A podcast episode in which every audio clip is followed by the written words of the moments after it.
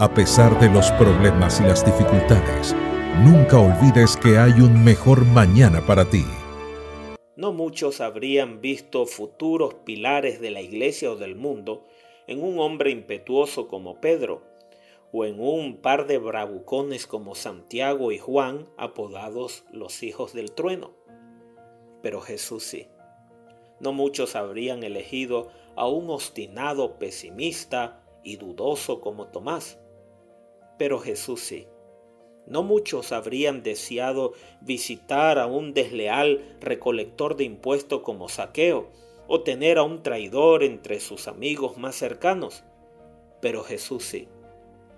Jesús tenía el poder de vislumbrar el potencial interno de cada vida y despertar el héroe dormido dentro del alma de cada ser humano. Hoy Jesús ve mucho potencial en ti.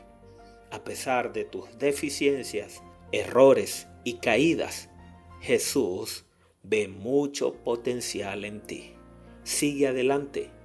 Haz como dice el apóstol puestos los ojos en Jesús, el autor y consumador de la fe.